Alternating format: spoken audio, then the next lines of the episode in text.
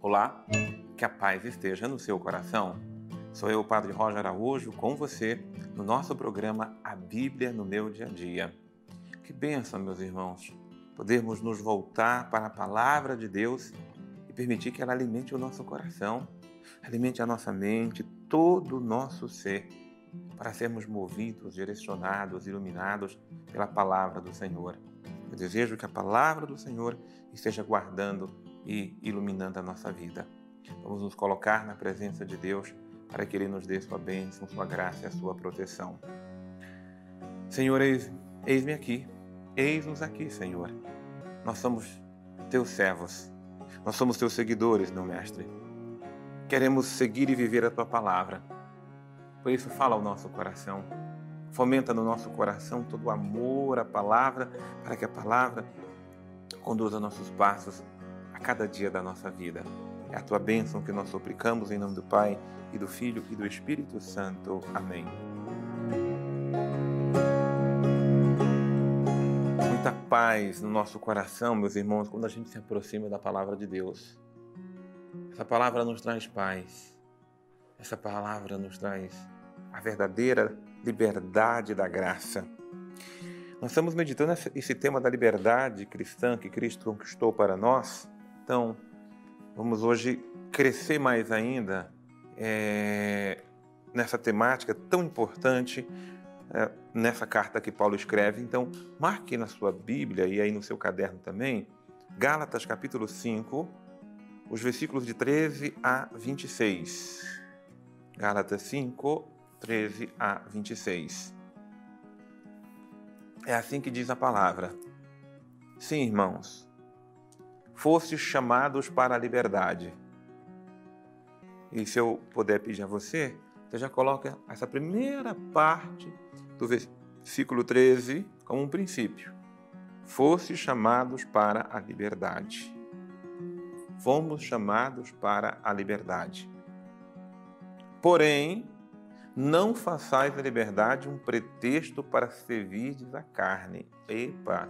Muito importante esse porém aqui, porque agora já é uma ordem de Deus para nós não façais da liberdade um pretexto para servirdes a carne. Tá? Então, isso é, é, é importante na compreensão, inclusive, da nossa uh, dinâmica da fé cristã. Eu sou livre, livre, eu faço o que eu quero.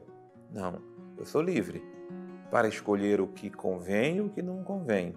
Eu sou livre para saber o que é certo e o que é errado. Eu sou livre em tudo que eu faço. Deus me dá liberdade.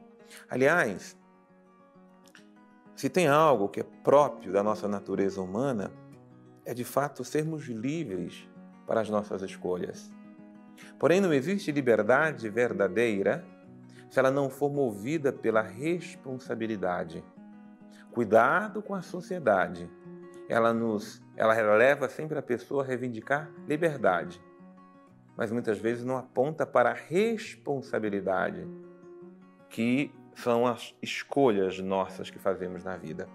E muitas vezes, com esse pretexto de liberdade, a pessoa escolhe isso, escolhe aquilo, e cada um é livre para escolher. Agora, quando vem as consequências, se foram boas, a pessoa atribui a si mesma. Se foram negativas, a culpa é de Deus, é dos pais, é desse, é daquele outro, nunca é da própria pessoa. Então, muito cuidado com isso mas não faça isso como pretexto para a carne. Agora, pelo contrário, fazei-vos servos uns dos outros pelo amor. A única servidão é a servidão do amor. Ser servo do amor, doar-se por amor, servir a Deus é por amor. Serviço, a servidão do amor. Servir-nos uns aos outros no amor. Pois toda lei se resume no único mandamento Amarás o teu próximo como a ti mesmo. Então, aqui no versículo 14 está um princípio eterno. Né? No que, que se resume a lei? A lei se resume no amor.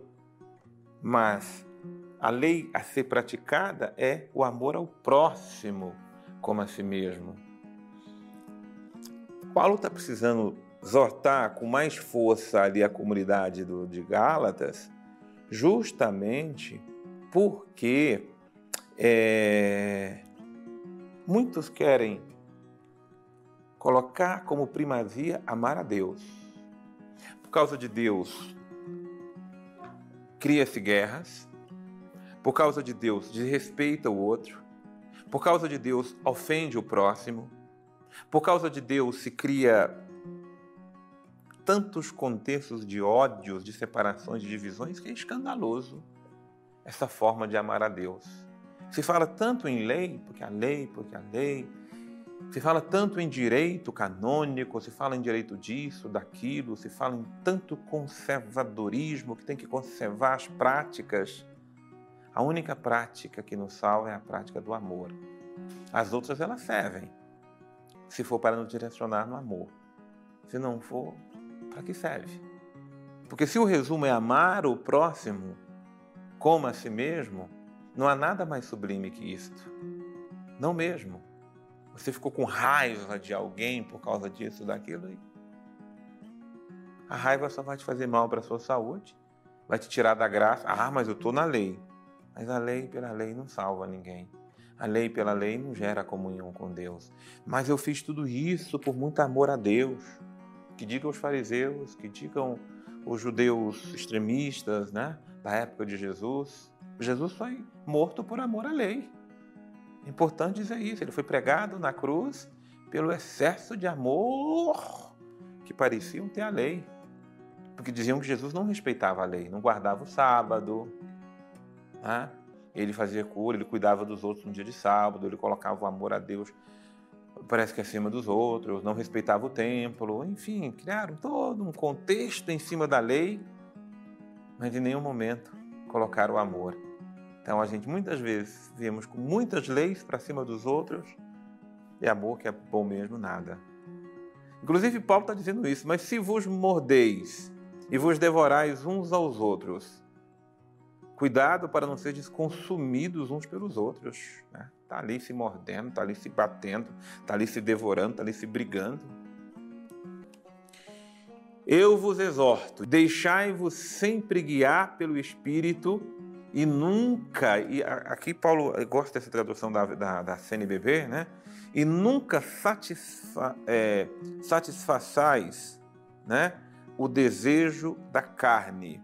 Então, sempre deixar-se guiar pelo Espírito.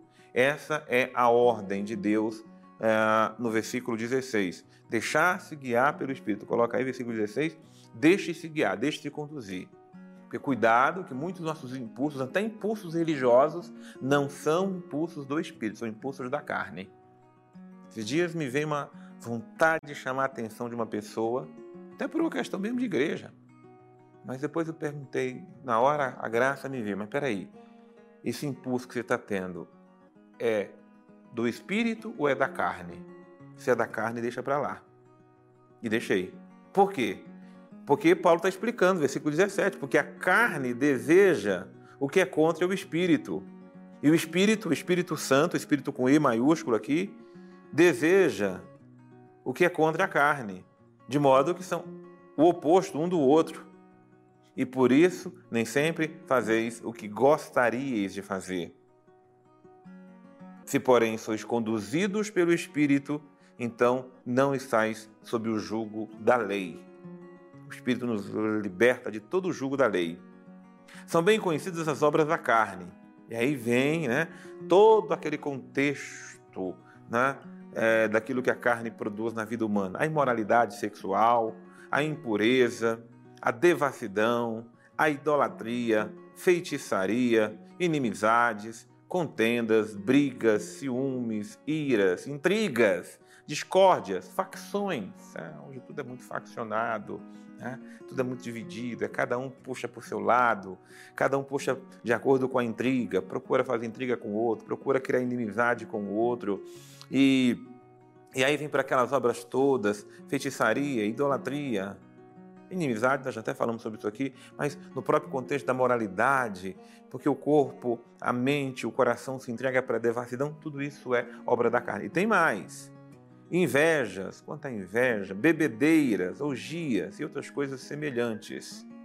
Eu vos previno, como aliás eu já o fiz os que praticam essas coisas não herdarão o reino de Deus. O reino de Deus não é para quem é guiado pelas obras da carne. Então não herdarão. Então isso é um princípio eterno. Quem deixa se guiar pela, pelos instintos da carne não herda o reino de Deus. Agora, o contrário, qual que é o fruto do Espírito, irmãos? Esses frutos do Espírito nós precisamos primar para que esteja em nós. Beleza, esse versículo 22. O amor, a alegria, a paz, a paciência, a amabilidade, bondade, lealdade, mansidão, domínio próprio. A pessoa não consegue dominar a própria língua, não consegue dominar a sua própria têmpera, não consegue dominar seus próprios pensamentos. Contra essas coisas não existe lei. Os que pertencem a Jesus Cristo crucificaram a carne, está vendo o poder da, da, da cruz de Cristo? Com suas paixões e seus desejos. Se vivemos pelo Espírito, procedamos também de acordo com o Espírito. Então, versículo 25, está aí só para a gente anotar, tá bom? É um princípio viver no Espírito, andar de acordo com o Espírito. E por fim, o versículo 26 é a ordem final: não busquemos vanglória, provocando-nos ou invejando uns aos outros. É uma ordem, o versículo de número 26. Que riqueza é a palavra de Deus? Vamos chamar conosco o Padre Antônio Xavier programa de hoje estudamos um pedaço da carta de São Paulo aos Gálatas que tem um versículo famosíssimo, que é o capítulo 5, versículo 22, que trata então dos frutos do Espírito e que aparecem aqui de maneira bem clara, né, contrapostos inclusive aos frutos da carne. Bem, eu não vou tratar exatamente dos frutos, porque isso o Padre Roger já está tratando com vocês. Mas uma palavra muito interessante que nós encontramos aqui é que Paulo diz assim: o fruto, no singular, o fruto do Espírito é. E aí vem uma lista grande de coisas. Isso é muito interessante. Deveria se esperar frutos, porque são várias coisas. Mas ele faz questão de dizer no singular. E por que isso? Por um simples detalhe, né? É, a graça de Deus em si, ela é uma só. A mesma graça que um recebe, o outro também recebe, é como a chuva. É o exemplo, inclusive, que Jesus dá, dizendo que Deus faz chover sobre justos e injustos. É, é como a chuva, é uma água só. Ela cai e molha a terra, e as plantas que ali estão, cada uma absorve essa água e cada uma com essa água no seu próprio processo, segundo a sua espécie, vai produzir um fruto que é diferente. E é isso que Paulo está lembrando aqui. Todos esses frutos apresentados é como se fossem um só, que são produzidos em graus distintos em cada um de nós porque um é mais dado uma coisa, outro é mais dado a outro, outro é mais dado uma outra coisa, e por isso a origem mesmo, o fruto, tudo isso vai estar sempre junto, né? porque não tem como, né? É tipo educação e gentileza. Não é possível encontrar uma pessoa que seja gentil e seja mal educada, e não é possível encontrar uma pessoa que seja mal educada e ao mesmo tempo seja gentil. Não é possível esse tipo de questão, embora gentileza seja uma coisa e educação seja outra. Mas se elas não estiverem juntas, elas realmente não existem, não estão em lugar nenhum. É isso que Paulo aqui quer lembrar. O fruto do Espírito é tudo isso. Não existe um pedaço de coisa, né? Os níveis são distintos em cada pessoa, mas não existe um pedaço de coisa, né? Aquele que é gentil, inclusive gentileza é um desses frutos, né? A amabilidade ou gentileza é um desses frutos e tantos outros que aqui são colocados, eles funcionam em nossa vida desse jeito nós buscamos em Deus, então, poder crescer na graça, mas de maneira muito concreta em nós, que o Salmo 1 nos compara com uma árvore, ali brota o fruto ou os frutos que vêm do Espírito, que no Salmo 1 é comparado com a água de um regato que passa ali, de onde a árvore absorve realmente a água para depois fazer a fotossíntese e tocar sua vida adiante. É bem assim que ocorre conosco também. É isso que Deus espera de nós. Veja só, não é nosso fruto, é o fruto que Deus faz em cada um de nós. Senhor, dai-nos a graça de sermos movidos pelo Teu Espírito, conduzidos pelo Teu Espírito, para não sermos movidos pela carne, pelos impulsos da carne, para não sermos movidos pelos nossos desejos mundanos, mas pelo contrário, Senhor, que Teu Espírito em nós possa crucificar tudo aquilo que é da carne que nenhuma imoralidade, que nenhuma idolatria, que nenhuma feitiçaria, que nenhuma intriga, que nenhuma perversidade, que nenhuma maldade, Senhor, esteja conduzindo nossos passos. Mas o teu espírito, Senhor, o teu espírito que gera em nós o amor, o teu espírito que gera em nós a paz, a paciência, o teu espírito, Senhor, que gera em nós a humildade, a mansidão, o domínio, Senhor, dos nossos impulsos. É essa graça, Senhor, que nós te suplicamos. É essa graça, Senhor, que nós buscamos do teu coração. Dai-nos a graça, Senhor, de sermos dominados, conduzidos pelo teu Espírito. Em nome do Pai, e do Filho e do Espírito Santo. Amém. Muita paz de Deus no seu coração, que o Espírito de Deus esteja nos conduzindo para vivermos segundo o Espírito e não segundo a carne. Deus abençoe você. Eu te aguardo no nosso próximo programa, A Bíblia no meu dia a dia.